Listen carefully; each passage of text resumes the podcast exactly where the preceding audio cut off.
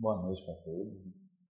Com muita alegria, nós reiniciamos o ano de 2015, uma nossa reunião de estudo no grupo Meimei, com a presença de todos que estão acompanhando pela internet, através do canal do Portal Ser no YouTube. E anunciamos com muita alegria que esse ano o livro que nós vamos estudar é o livro de Moisés, primeiro livro do Pentateuco Mosaico, que é o livro de Gênesis, a Gênese mosaica. E hoje nós reservamos a noite e combinamos esse encontro de corações para que a gente possa estabelecer algumas linhas do trabalho que vai ser desenvolvido ao longo do ano e estabelecer também alguns parâmetros que vão servir para o desenvolvimento do trabalho. Bibliografia, programa, algumas disciplinas que todos nós é, é, precisamos adotar para seguir o, o, estudo com o melhor aproveitamento possível e, e também os, o espírito do trabalho. Né? O que, que tá, está nos inspirando? Né? A partir de que perspectiva nós vamos abordar o livro de Gênesis. Isso é muito importante ficar claro né, para todos. Esse ano a gente espera contar com algumas novidades, algumas inovações no nosso estudo, com a maior participação de quem está aqui fisicamente presente, uma maior participação de quem está acompanhando pela internet. Nós pretendemos abrir, ainda estamos estudando com o Tiago, com o Júlio, uma melhor forma de fazer isso, para que quem acompanha pela internet possa fazer perguntas e possa interagir com o grupo que, que está estudando o tema, é, evidentemente, desde que essa interação seja toda voltada para o estudo do livro, porque nós precisamos aproveitar com bastante cuidado o tempo. Né? Não podemos sair do tema nem do livro, do estudo.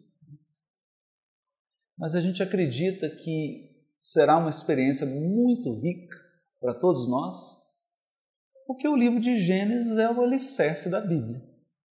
É o primeiro livro e não há um livro sequer da Bíblia, nem do Velho Testamento, nem do Novo Testamento, que não faça uma referência, pelo menos indireta, ao livro de Gênesis de Moisés.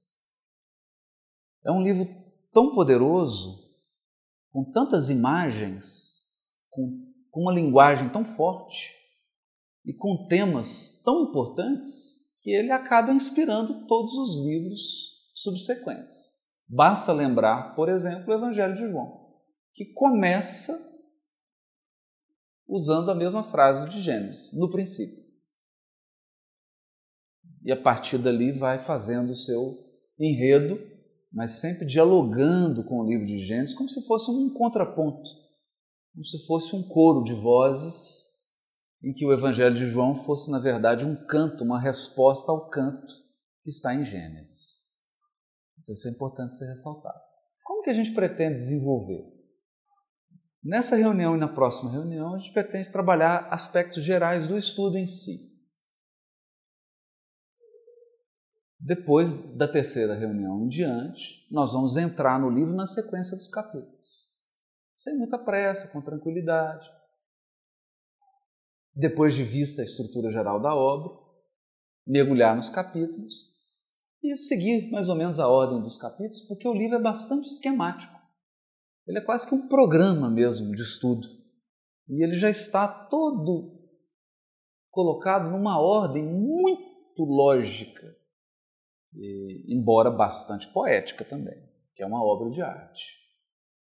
E a gente acha muito interessante seguir essa ordem da obra, porque aí o, o estudo flui naturalmente, como se nós estivéssemos navegando nas águas de Gênesis. Chove muito aqui em BH, graças a Deus, e é uma recepção para o livro de Gênesis, porque o livro de Gênesis começa com água.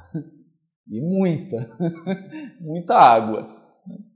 Como que vai ser a nossa abordagem do livro de Gênesis? É importante já estabelecer isso. À luz da doutrina espírita. Esse é o primeiro ponto. nós achamos bastante oportuno e sabemos que temos muitos companheiros católicos e evangélicos que estão acompanhando o estudo. Sejam bem-vindos. Da nossa parte, de nenhum de nós aqui há qualquer disposição em estabelecer disputas teológicas, não é o nosso propósito, disputar interpretações do livro de Gênesis, de jeito nenhum. Mas a gente pretende trazer a visão espírita aquela que está particularmente na obra do codificador Kardec, que tratou em muitas das suas obras do tempo, e também na obra subsidiária principal, em especial a obra de Francisco Cândido Xavier, que tem um compromisso muito próximo, muito particular com os temas bíblicos. Então, nós já podemos dizer que do, a visão espírita do livro Gênesis vai ser buscada nas obras do codificador, principalmente a Revista Espírita, e a obra A Gênese, a quinta obra, a quinta obra da codificação, que trata especificamente do livro Gênesis. É um estudo da Gênese mosaica.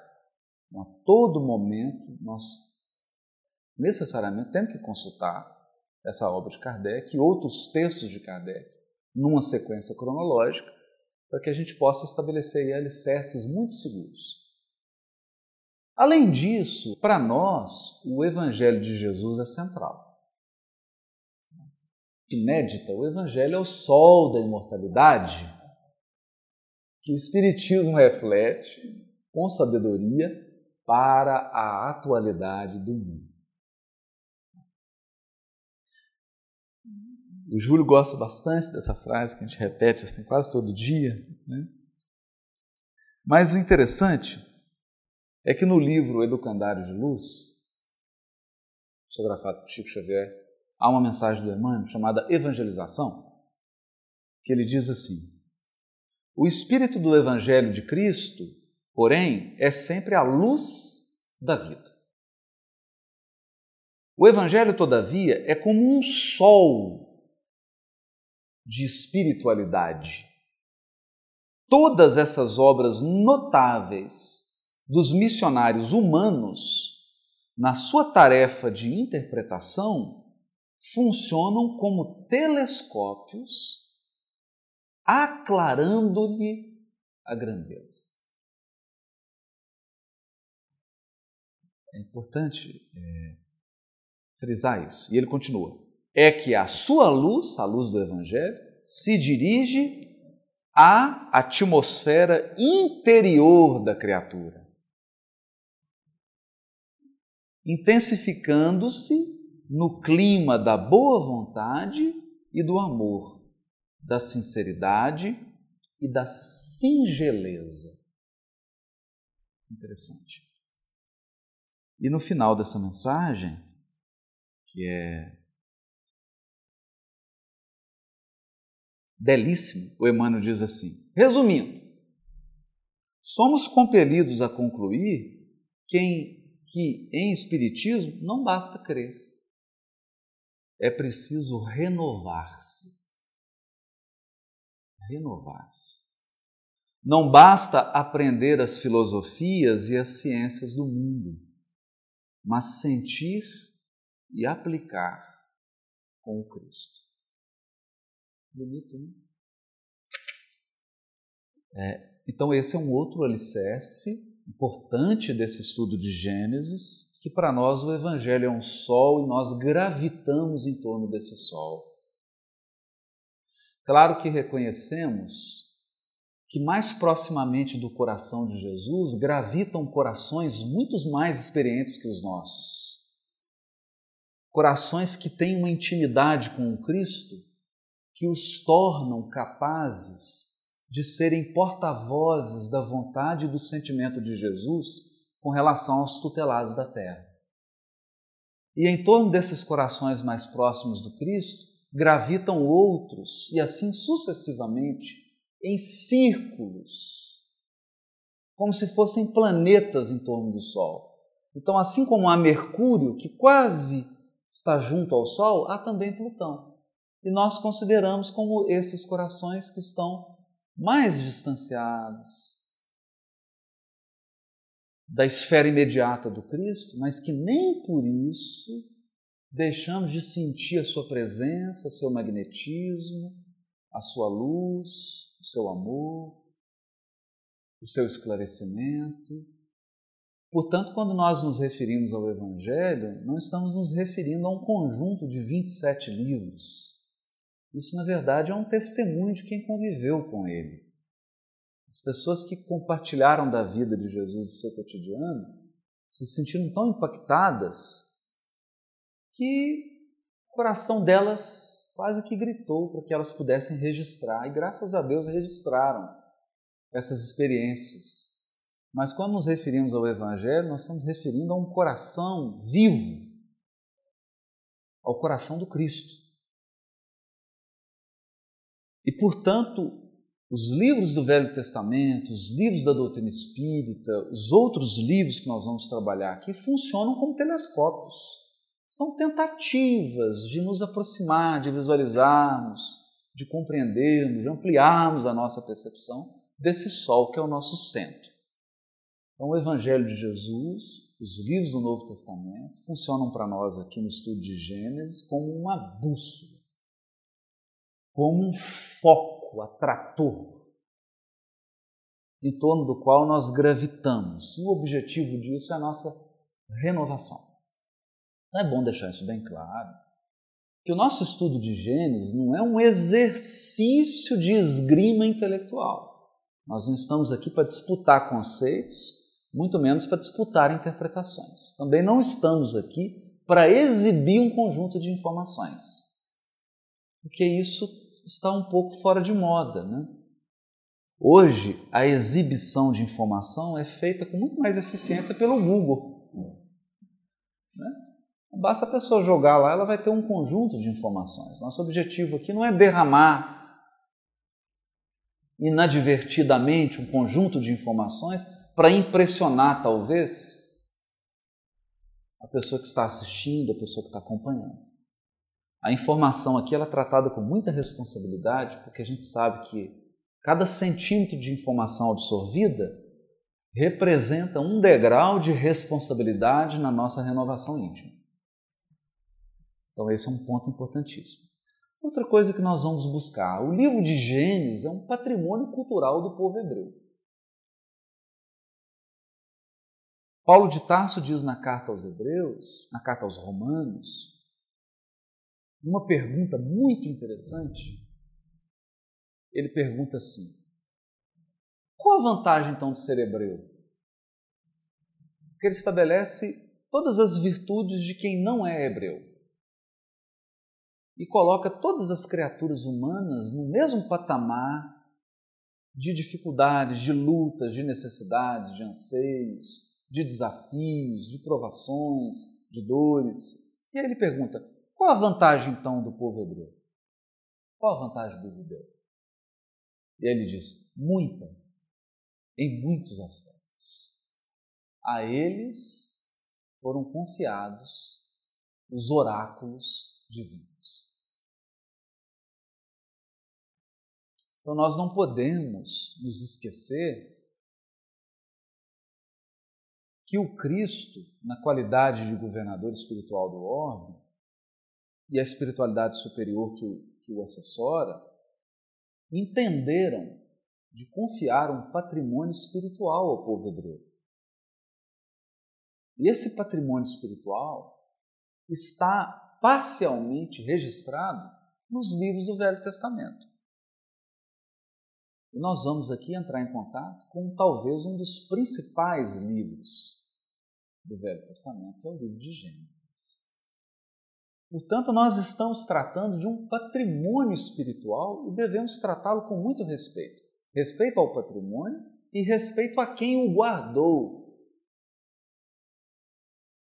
Porque esse povo guardou esse patrimônio por mais de 3 mil anos com muita seriedade, muita dedicação. Como quem guarda um tesouro, como quem protege uma pedra preciosa uma cripta preciosa. O povo hebreu, ao longo de muitos e muitos e muitos e muitos e muitos séculos, interpretaram, se debruçaram, estudaram, escreveram, refletiram sobre o livro de Gênesis. Então, nós não consideramos prudente desprezar esse patrimônio intelectual. Traremos aqui, ao longo do estudo de Gênesis, várias obras da interpretação judaica. Várias obras de mestres e sábios do povo hebreu que deixaram registrados as suas experiências, as suas intuições, as suas vivências, suas concepções, um modo muito particular, sofisticado, artesanal, artístico de interpretar o livro Gênesis e uma hermenêutica, eu diria, insuperável. Insuperável. Tão insuperável que Jesus chega a afirmar: os fariseus estão sentados na cadeira de Moisés. Ouvi tudo o que eles disserem, mas não façam o que eles fazem.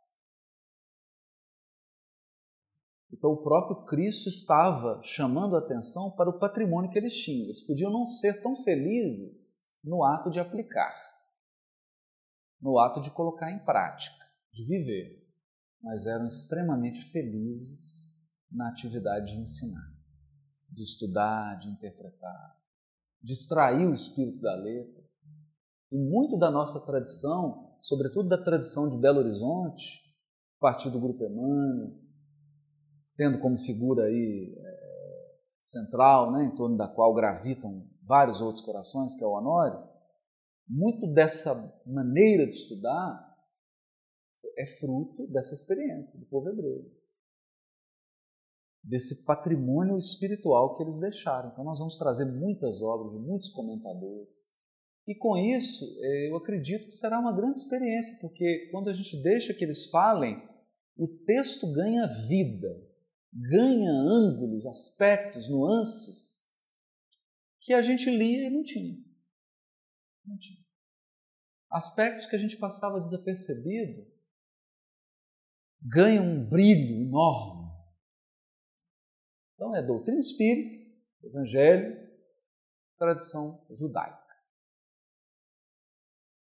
Além de outros comentaristas, porque também em outras escolas religiosas, especialmente na escola católica, na escola protestante, nós temos gigantes, gigantes, grandes intelectuais, grandes teólogos, padres, freiras, estudiosos, pessoas que deixaram uma produção literária, uma produção de comentários sobre o livro Gênesis magnífica. A ideia é que a gente não precisa reinventar a roda. Nós não podemos ser ingênuos. O livro Gênesis foi escrito há mais de 3 mil anos. E há mais de 3 mil anos ele é estudado e comentado. Portanto, eu diria que nós não podemos entrar nessa conversa achando que a conversa começou agora. Há 3 mil anos as pessoas estão conversando sobre esse livro. Então é bom, se a gente deseja fazer parte da conversa, se a gente deseja falar alguma coisa que seja aproveitável, é bom escutar a conversa anterior. Em que ponto que a conversa está hoje? Porque às vezes nós trazemos questões, é natural isso, não há nenhum problema, não é natural. Quem está chegando na conversa agora tem que se atualizar. E é natural que quem chegue, chegue ansioso, né? cheio, cheio de perguntas, cheio de dúvidas, cheio, cheio de indagações. Mas isso pode ser um risco, porque muitas indagações na cabeça às vezes não deixam espaço para as respostas. É preciso esvaziar o copo. A criatura chega cheia de dúvidas, e às vezes eu, é, tem uma coisa curiosa, porque são dúvidas certezas. A pessoa tem tanta dúvida que a dúvida dela é quase que uma certeza. Né? É aquela dúvida tão convincente que ela acha que não existe resposta para aquela pergunta. Na verdade, precisa tomar cuidado com isso. A gente vai perceber que algumas dúvidas são bem primárias. É importante entender isso. Não desmerecendo ninguém, nem o caminho de ninguém. Né? Tudo é uma jornada. Tudo é uma jornada. Ninguém chega à universidade sem passar pela, pelo jardim da infância. É natural. Muito natural. E nenhum pedagogo, nenhum professor em sã consciência vai menosprezar a experiência de quem está no jardim da infância. Vai diminuir a aula da infância, vai diminuir as técnicas pedagógicas, vai diminuir o material didático elaborado, porque ele sabe que aquilo é caminho. E para quem está naquele piso, aquilo é o máximo que ele pode absorver naquele momento. Ninguém vai ensinar um conteúdo de universidade para uma criança. Isso é fato. Mas também a criança que está estudando não pode alimentar a ilusão de que está na universidade. Então, esse é um delírio também que nós temos que tomar cuidado, precisa ser corrigido. Reconhecer que existe um patrimônio interpretativo, que existe uma tradição de estudo de interpretação desse livro, e nós temos que ter humildade de recorrer a ele. Minimizando as nossas dúvidas, colocando as nossas dúvidas no seu devido lugar e tendo a paciência, porque a grande alegria disso não é chegar na resposta, mas é o processo das perguntas. Que eu particularmente acho muito interessante. Coisa mais gostosa, mais saborosa, é você ter uma dúvida sobre o livro de Gênesis, ou sobre qualquer livro da Bíblia, e tirar essa dúvida. É uma alegria tão grande que não importa se a sua dúvida é inicial ou se ela é uma dúvida já avançada, isso não importa, a alegria é a mesma. Né? Para quem aprende 2 mais 2 é igual a 4, é a mesma alegria. Quem está aprendendo uma equação difícil, é a mesma alegria. E a gente não quer que ninguém, né? você está aí, se você estiver se sentindo, puxa, mas eu não sei nada, esse livro é tão difícil, então vem, vem, vem aproveitar. Vem, vem viver essa alegria com a gente. A alegria de aprender, a alegria de mergulhar no livro, a alegria de tirar suas dúvidas. Despreocupe-se, não fique se comparando a ninguém, imaginando que você está no nível, o outro está no outro. Isso não importa. Não importa o nível que você está, importa o prazer que você extrai da experiência que nós vamos viver estudando o livro Gênesis. Alguém quer falar alguma coisa? Eu matei uma quinta aqui que não parei. Pois é, não quer falar nada? Bom, aí nós tínhamos que fazer alguns combinados. É, a gente precisa do texto. Eu lembro que nós participamos de um evento com o Enéas, pastor Enéas, que aliás se casa agora, domingo. Um abraço para Enéas, para a Karen, estão se casando. Felicidade para eles, muita alegria, muita paz. É, e ele estava dizendo assim, que toda vez que começa um estudo, ele pergunta, cadê sua Bíblia? Cadê sua Bíblia? Aí a pessoa fala assim, está aqui no meu coração. Aí ele fala, então abre aí no capítulo 1 de Gênesis para mim. Empresta aí para eu ler. Então, Seria muito bom, seria aconselhável, né? Não é nenhum pré-requisito, né? ninguém vai ser impedido de participar. Mas seria bom que todos nós tivéssemos pelo menos uma Bíbliazinha, trouxéssemos ela para o estudo. Porque nós vamos seguir o texto. É, nós vamos. Ah, sim, sim, sim, sim. E aí a gente vai dar algumas indicações aqui das traduções, traduções no plural. Plural é mais de um, né? de traduções que nós vamos utilizar no livro, no estudo do livro, que as pessoas podem, se puderem, se tiverem um recurso financeiro para isso, adquirir todas elas. Se não tiverem, concentra em uma Está ótimo, porque nós vamos ler várias aqui. Nós vamos trabalhar especialmente, especialmente, com três traduções. João Ferreira de Almeida, revista e corrigida, porque a revista atualizada, ela ela tenta facilitar muito. E ao facilitar demais, às vezes perde perfume. Perde a profundidade do texto. Então, João Ferreira de Almeida, revista e corrigida. Bíblia de Jerusalém.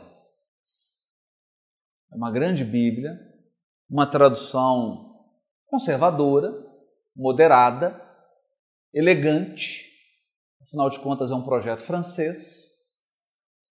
Os franceses são muito elegantes, são muito polidos, são muito cuidadosos com a forma, embora às vezes ela ela deixe de observar certos elementos muito importantes, ela ainda é uma tradução respeitabilíssima. E ela foi feita a partir dos estudos judaicos que floresceram a partir da década de 50, depois da descoberta dos manuscritos do Mar Morto. A Bíblia de Jerusalém representa um esforço da comunidade bíblica de absorver a tradição judaica depois da descoberta dos manuscritos. A descoberta dos manuscritos do Mar Morto trouxe à tona toda a riqueza da tradição judaica, que nós já comentamos aqui. E então, a, as inteligências do catolicismo, em, em parceria com as inteligências do protestantismo, resolveram adotar um projeto de tradução que refletisse essas características. A Bíblia de Jerusalém é o resultado desse trabalho gigantesco, hercúleo, belíssimo trabalho. A maioria das pessoas que se envolveram nesse projeto de tradução são grandes intelectuais e hoje todos já estão no mundo espiritual quem sabe a gente tem até a honra de receber a visita de algum deles no nosso estúdio. Se vierem, são muito bem-vindos, né? que nos ajudem. A outra tradução é a Bíblia do Peregrino. Bom, a Bíblia do Peregrino não é muito aquela tradução de uma qualidade como a Bíblia de Jerusalém. Ela não tem aquela elegância, aquele refinamento, ela não tem aquele primor que a Bíblia de Jerusalém tem, mas ela tem algo que é insuperável. São as notas de rodapé. As notas da Bíblia de Jerusalém, da Bíblia, que é um espanhol. Então, no original ela foi escrita em espanhol, mas tem uma tradução pela editora belíssima, uma tradução para português, muito bem feita. As notas de pé de página dessa tradução são algo indescritível. O Alonso Scherrer é um gigante. Né? Escrevia com muita propriedade, traz interpretações, traz conexões, que aqui nós vamos ver isso, a gente vai ler sempre fazendo conexões né? com o restante dos livros da Bíblia, sobretudo do Novo Testamento. A todo momento a gente vai fazer essa ponte e aí tudo vai ficar mais claro, né? A gente espera para nós, tudo começa a ficar mais claro. E ele é um grande articulador, ele consegue fazer conexões insuspeitas. Você fala, meu Deus, onde que ele tirou isso? Como é que ele conseguiu chegar a isso? João Ferreira de Almeida, Revista Corrigida, Bíblia de Jerusalém e Bíblia do Peregrino. Mas nós temos uma surpresa. Temos uma surpresa. Na próxima reunião já vamos usufruir sonoramente. Então, prepare os seus ouvidos, porque nós vamos ouvir o texto original hebraico narrado por um locutor de Jerusalém, um genuíno judeu, locutor daquele de rádio mesmo, né, com a voz bonita, lendo o livro em hebraico, nós vamos trazer o texto em hebraico.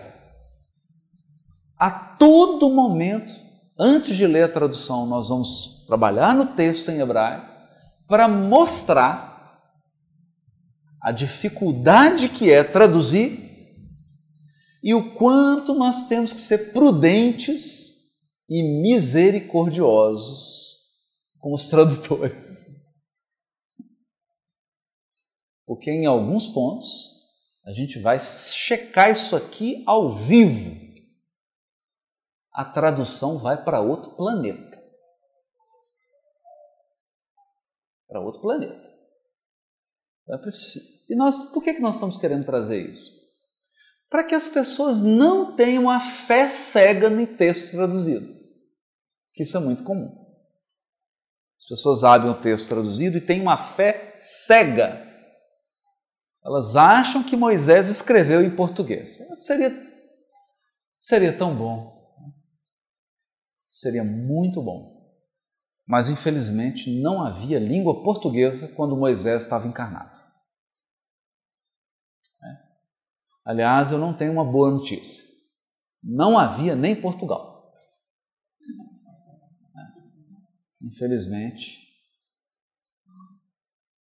a Bíblia Velho Testamento, Velho Testamento, foi escrito em hebraico, com alguns trechos em aramaico, e o livro de Gênesis está em hebraico.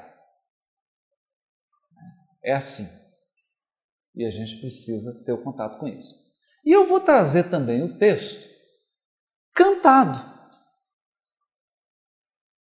Cantado.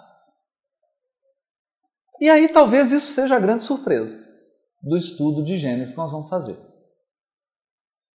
Porque o, o livro de Gênesis, o Pentateuco mosaico, né, mas especialmente o livro de Gênesis, ele foi escrito para ser cantado. Cantado. Inclusive, as edições em hebraico possuem mais de 250 sinais que indicam acentos para quem vai cantar. Está tudo marcado. Como se fosse uma partitura para que o livro fosse cantado, com sinais. Quando que a voz começa baixa, ela aumenta, diminui, aí aumenta de novo, aí atinge um... Tudo isso está indicado Portanto, a experiência que um hebreu tinha, sobretudo um, os apóstolos de Jesus, as pessoas que viviam na época de Jesus. Jesus, quando entrava na sinagoga em Cafarnaum, com os seus apóstolos, com os seus discípulos, eles ouviam esse texto cantado. Então a experiência que eles têm é a mesma que nós temos quando ouvimos Vanessa e Tim e as letras do Gladys.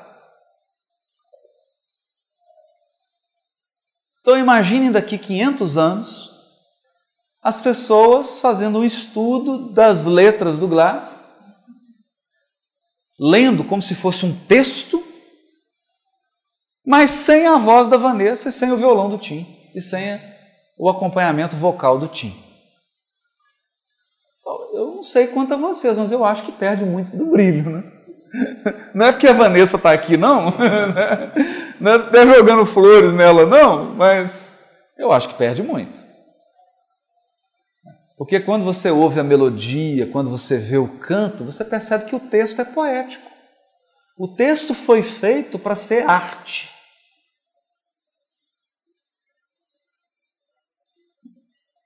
E esse é o próximo ponto que a gente gostaria de abordar. O livro Gênesis é literatura.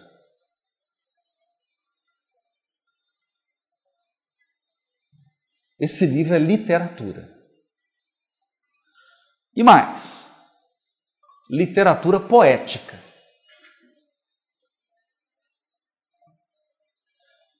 E nós precisamos remover com muito carinho, muito carinho, a ideia de que o livro de Gênesis é um tratado de cosmologia.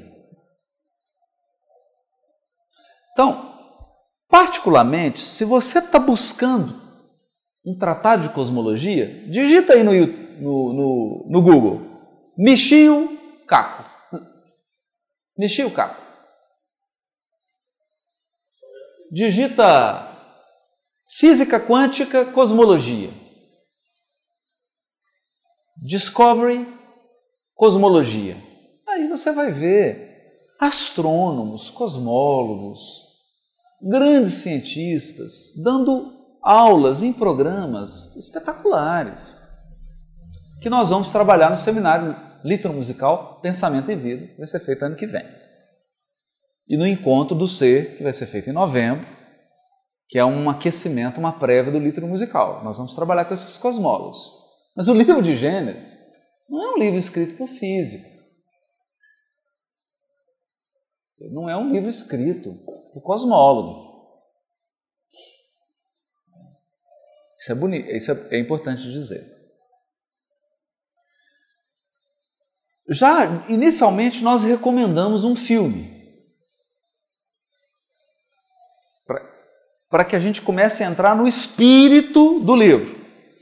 O filme é o do Ridley Scott, Êxodo.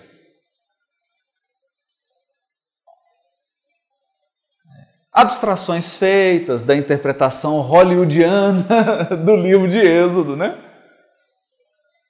Hollywood é Hollywood.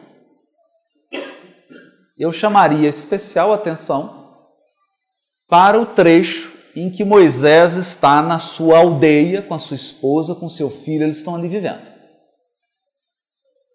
Ali eles plantam alguma coisinha, tem o rebanho, porque eles são pastores camponeses, agricultores. Esse é um, é um livro de camponeses poetas não de cientistas. Nós não estamos desmerecendo cientistas, pelo amor de Deus. Temos, tem algo que nós temos é um profundo respeito pela ciência. Na verdade, é mais do que respeito, é, é amor. temos um profundo respeito pela filosofia, mas isso aqui não é ciência nem filosofia. Isso aqui é religião é religiosidade no mais alto nível. É fé. Mas não é uma fé como a de hoje, uma fé proselitista, que apenas quer encher templos. Não. Isso aqui é uma fé de agricultor, de pastor de ovelha, de camponês, que quer ter uma experiência com Deus, que teve uma experiência com Deus. E a experiência foi tão forte que ele quis comunicar. E como era uma experiência tão íntima, tão subjetiva, tão rica de emoções, só podia ser manifestado através da poesia.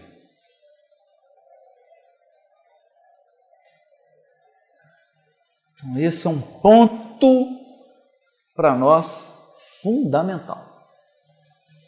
Fundamental. Para entender do livro de Gênesis. Qual o caráter do livro? Então, a gente acredita que o livro de Gênesis, se eu pudesse separar só o livro de Gênesis, né? fazer uma edição só do livro de Gênesis, eu colocaria assim: o livro de Gênesis, Ariano Suassuna, com o alto da, o alto da compadecida, é? Para dizer, ou problema difícil de acabar, ou promessa difícil de cumprir. Né? Problema que não tem fim, ou promessa difícil de cumprir. Porque é poético. Colocaria Shakespeare, colocaria Drummond, para que as pessoas tivessem uma percepção de que isso é literatura. Isso é literatura. É literatura. Na sua mais alta expressão religiosa e espiritual.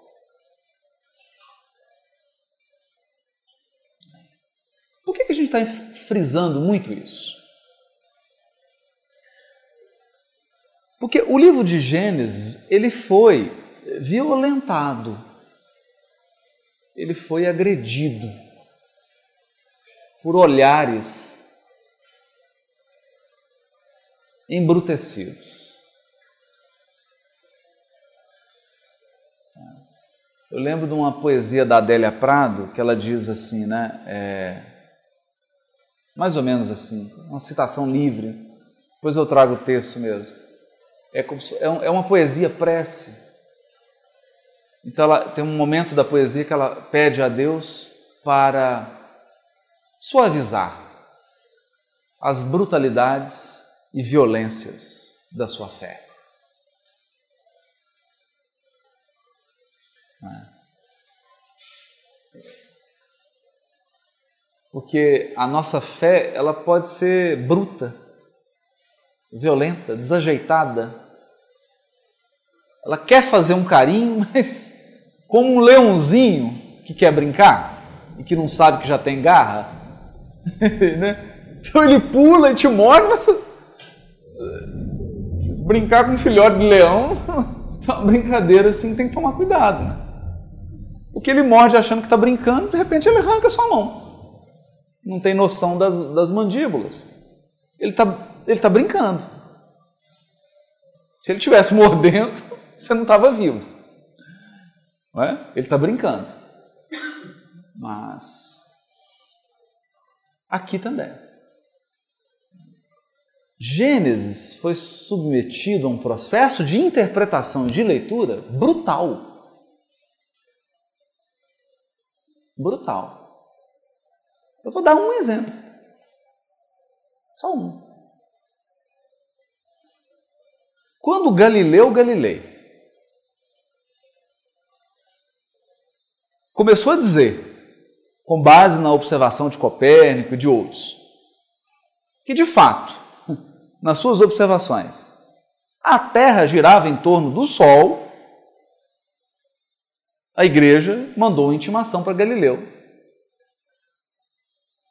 para ele se explicar.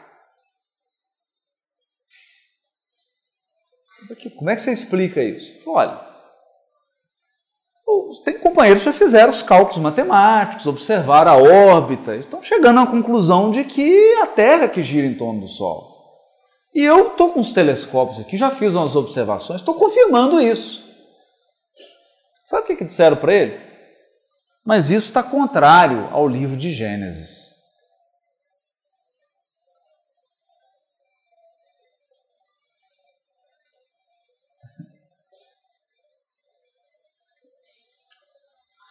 Então é o seguinte: não perca sua cabeça. Você está delirando. Se você não retificar o que você está dizendo, nós vamos perder a sua cabeça para você. Basicamente era isso. Então Galilei querendo dar continuidade aos seus estudos e não pretendendo morrer ali, naquele momento. Ao contrário, por exemplo, de Giordano Bruno, que falou: então me mata. Então me mata. Mas aí, no caso de Giordano Bruno, já era um visionário, né? porque ele já estava imaginando, inclusive, outros sóis, cada qual com seus planetas, e seres vivendo nesses planetas. E ele foi queimado vivo. Mas Galileu queria continuar pesquisando, disse: não, então não gira. Então não gira. Vai que eu estou errado. E dizem, quando acabou o julgamento, ele virou e disse assim: Mas que gira, gira. que gira, gira. Mas o, o curioso disso tudo, embora pareça engraçado agora, né? Que não é a gente que está no tribunal sendo inquirido, tribunal da Inquisição, não é a nossa cabeça que está a prêmio. O curioso é que eles tiraram conclusões sobre a rotação, sobre o movimento de rotação da Terra, com base no livro Gênesis.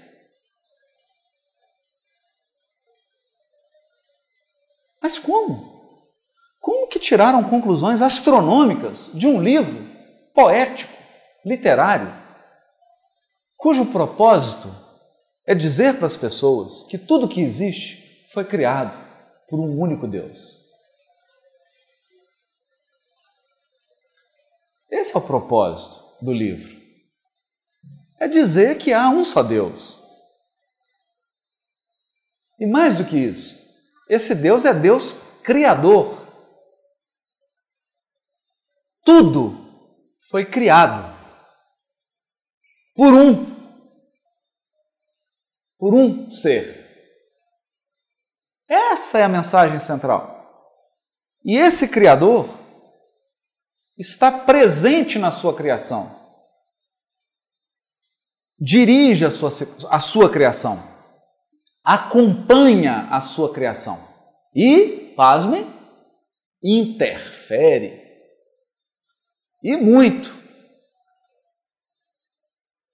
E muito. Interfere, atua, age. É isso. A mensagem central do livro é essa. Porque no imaginário dos povos existiam muitos deuses. O abismo era um deus, trovão era um deus, vários deuses. Cada deus criou uma coisa. Então, essa ideia de que tem um Deus só, de que ele criou tudo, era o supra-sumo da inovação. Isso era uma coisa assim quase que inconcebível. Por que, que era inconcebível? Porque, no fundo, o que o livro de Gênesis estava dizendo é: todo mundo está errado. Mas isso é duro de dizer. Porque todas as civilizações da Terra tinham seus templos, seus altares, um conjunto de sacerdotes que viviam dos sacerdotes, um conjunto de rituais e um sistema educacional que era coordenado pelos sacerdotes. Então, como você vai chegar para um egípcio e dizer assim: Olha, nós temos um novo livro aqui agora, escrito numa outra língua, não está em hieroglifo, não. Está em hebraico. É, hebraico é a língua, a língua do, dos escravos. Língua de quem? Língua de escravo? Vocês escreveram um livro na língua dos escravos? E o que, que esse livro está dizendo? Olha, a notícia não é boa, não. A notícia não é boa. Mas o que que está dizendo? Bom, ele está dizendo que algumas pirâmides sim, não tem muito sentido, porque são templos erguidos a deuses que não existem.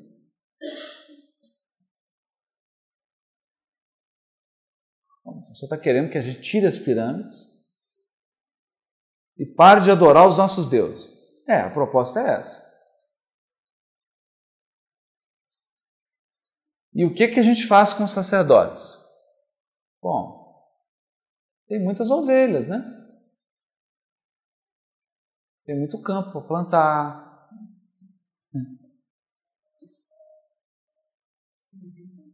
Serviço não falta, né? Agora, sacerdote de Deus que não existe, não faz muito sentido, né?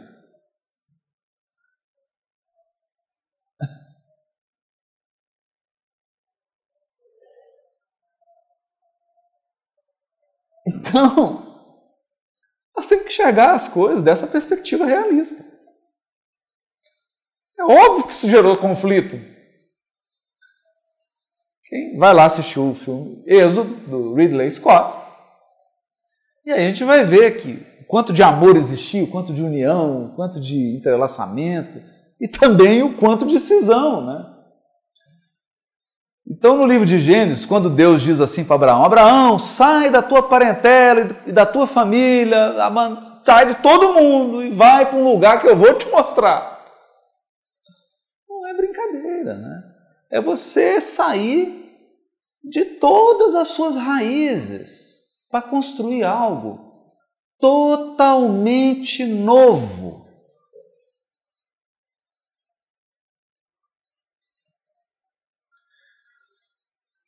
E como é um problema que não tem fim, uma promessa difícil de cumprir, esse Deus não tem forma. Ele não é material. Você não consegue tocá-lo.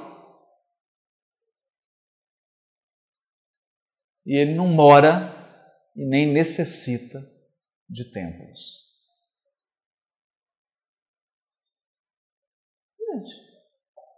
Dá para entender o tamanho do desafio? Porque não é um desafio que você vai para a Universidade de Harvard e coloca um conjunto de doutores, mestres intelectuais e propõe um desafio. Esse foi um desafio proposto para pastores e camponeses. Homens e mulheres comuns. Estavam ali comendo suas tâmaras, seus figos secos, tomando seu leitinho de cabra, comendo um queijinho de cabra, né? um cordeiro ao molho de hortelã. Vivendo uma vida muito, muito, muito concreta, muito concreta, muito material.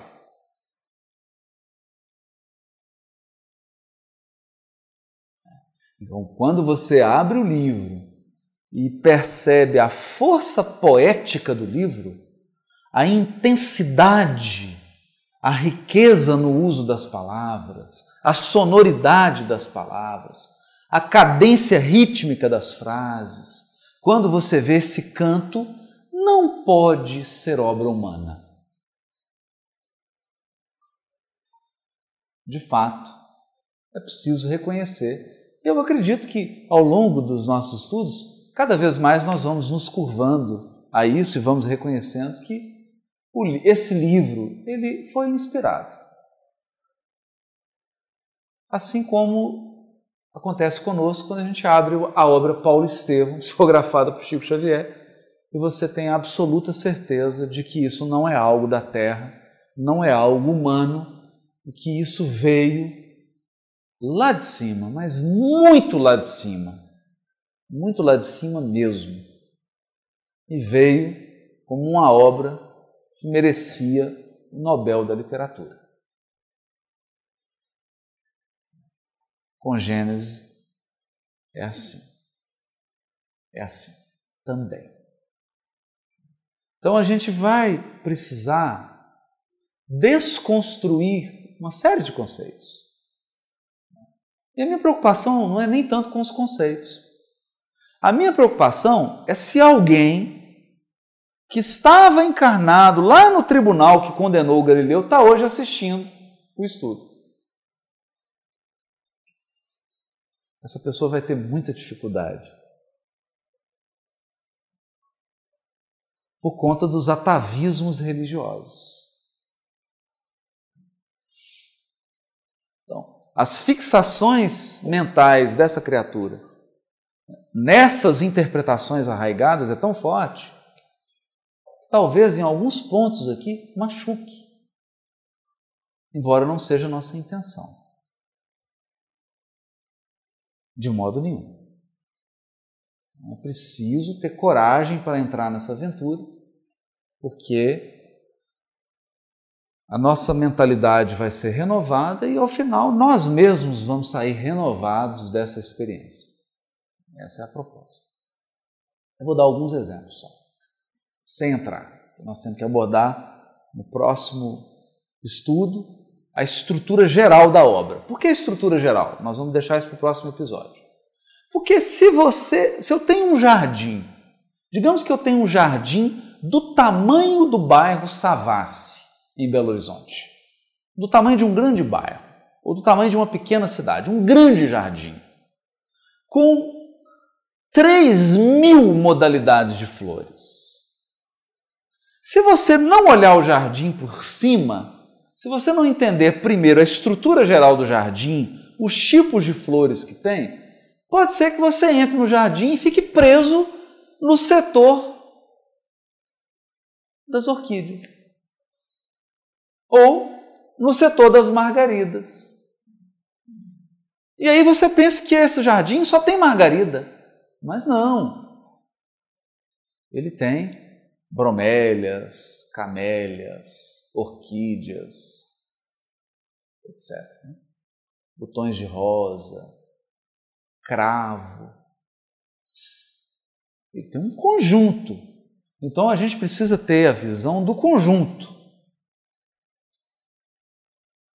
Do conjunto da obra. E para isso, para o próximo estudo nosso, eu já, já deixo, já aproveitando para fazer uma, um comercial né, do nosso livro, do Ser, Celeiro de Redenção, e contou com a participação da Ilha Pinheiro, José Otávio Aguiar, Gisela Amorim, Alexandre Caroli, João Romário Filho, Gladstone Lage, Aloysio Elias e eu. Um, um livro que aborda o, Brasil, Coração do Mundo, Pátria do Evangelho, com capítulos riquíssimos, interessantíssimos. Mas eu queria recomendar para o nosso próximo encontro o, o capítulo que eu, ficou, que eu fiquei com a responsabilidade, que é o capítulo intitulado A Árvore do Evangelho. Né? Capítulo 5. É. Assim, eu recomendo escolher um momento bem tranquilo, colocar um chinelo, fazer uma pipoca de micro-ondas, uma prece, tomar uma água frutificada e um passe. Porque o capítulo é denso, então tem que ter calma. Mas a parte que a gente mais gostaria que fosse lida são duas só. Três. 88, 89 e 90 que é a parte que vai tratar da estrutura do livro Gênesis de Moisés. Então seria bom, com a tradução na mão e com o livro, acompanhar e marcar, se você quiser colocar aqueles marcadorzinhos coloridos nas partes, né? Verde, amarelo, azul, vermelho, branco, para demarcar mesmo no seu livro quais são as partes a estrutura do livro. Isso vai ajudar muito. Porque cada parte é uma obra de arte. É um artesanato e elas estão todas conectadas numa teia. Então forma realmente uma peça muito bonita. E a gente precisa ver essa estrutura, olhar o jardim de cima, para que a gente possa aproveitar. Depois que a gente sobrevoar o jardim do Éden, Aí nós vamos entrar no jardim do Éden. Aí nós vamos entrar e percorrer passo a passo cada capítulo, seus versículos, escolhendo aí os, os elementos principais, porque não dá para fazer um estudo detalhado de cada versículo, porque senão daqui 30 anos nós estamos aqui com o estudo de Gênesis e a nossa ideia é, é fazer uma espiral. A gente foi no Levítico, vai em Gênesis, vai em Êxodo, vai em outros, e depois a gente volta nesses livros de novo, mas volta mais enriquecido. A gente acredita que isso é melhor. Então, vou dar algum exemplo de que isso não é ciência. Nós não podemos examinar o livro de Gênesis como se fosse ciência. É, o livro começa descrevendo os momentos iniciais da criação dos elementos que estão aqui descritos. No princípio, Deus criou o céu, criou a terra. Né? Tem um abismo. Tem um abismo. Mas não fala quem criou o abismo. A gente subentende que a ideia central do livro é de que Deus criou tudo. Mas não tem aqui a data que o abismo foi criado. E havia trevas sobre a face do, abismo e o Espírito de Deus pairava sobre as águas. Também não tem essas águas, quando que elas foram criadas.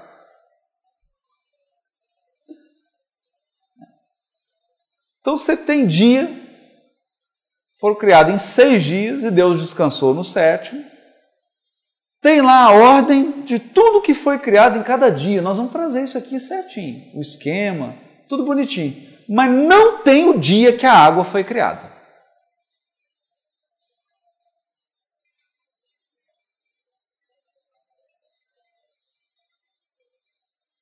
Nem o aviso. E o curioso tem dois tipos de água: as águas de cima e as águas de baixo. De baixo que estão na terra e as águas de cima. Mas não fala quando elas foram criadas. O mais curioso é que fala em primeiro dia, segundo dia, terceiro dia, mas o sol só foi criado no quarto. Então, como é que você contou os três primeiros? Não tinha sol.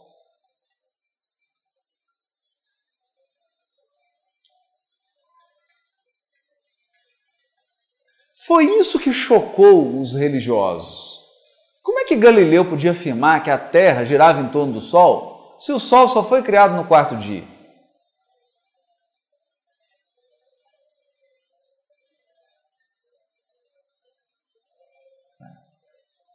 Então, esses símbolos profundos, sutis,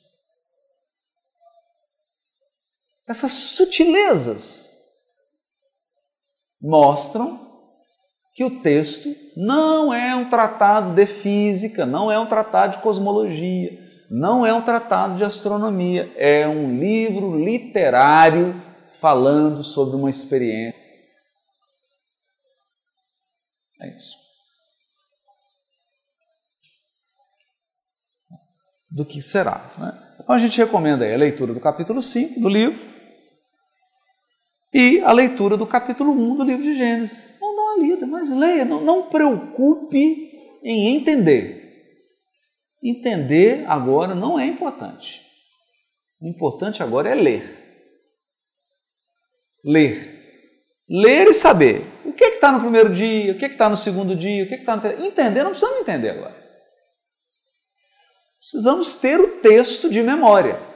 Assim como você canta uma música em inglês, às vezes você canta, faz a pronúncia certa e não sabe nada do que ela está dizendo. Né?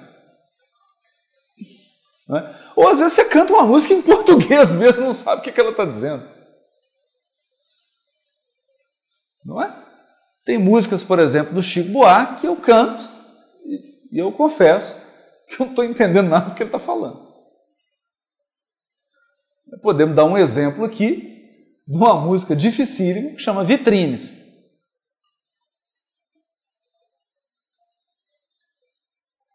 É realmente um desafio, uma poesia tão sofisticada, você fica confuso. Do que, que ele está falando mesmo? De uma mulher da cidade? De uma cidade, de uma mulher? Dos dois?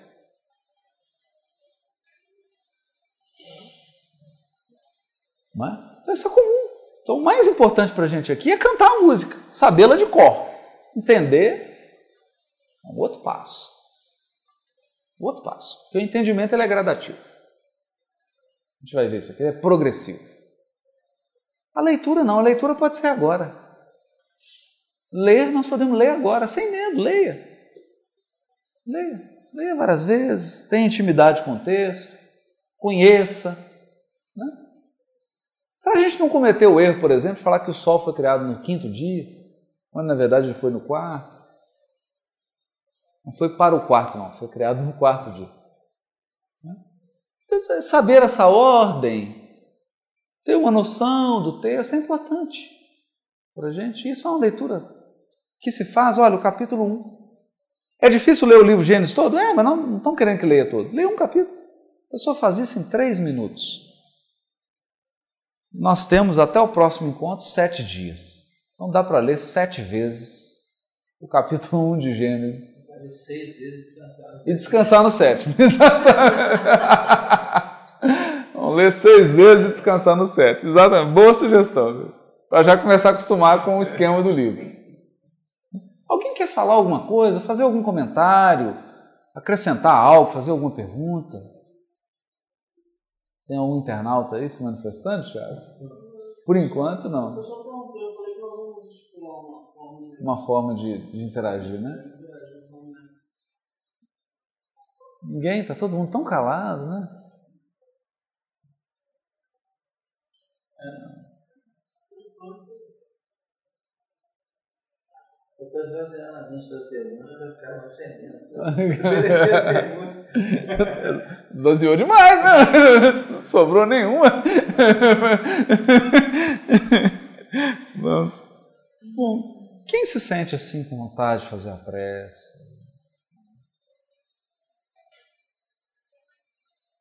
Esperar. Você faz, Cláudia? Cláudia abriu, vai fazer a prece para a gente. Te agradecemos, Mestre mais estes momentos em que tivemos a oportunidade de estarmos juntos novamente, buscando o Senhor, estudar mais um pouco desta lei que é a lei de Deus, que possamos nos envolver ao máximo com a proposta, nos dedicarmos, para juntos nos enriquecermos com estes ensinamentos, buscando aplicá-los no nosso dia a dia, em favor da nossa transformação e do nosso crescimento. Que possamos retornar aos nossos lares sob a tua proteção e o teu amparo e estarmos aqui novamente reunidos na próxima semana. E conosco, Mestre, hoje e sempre. Jesus.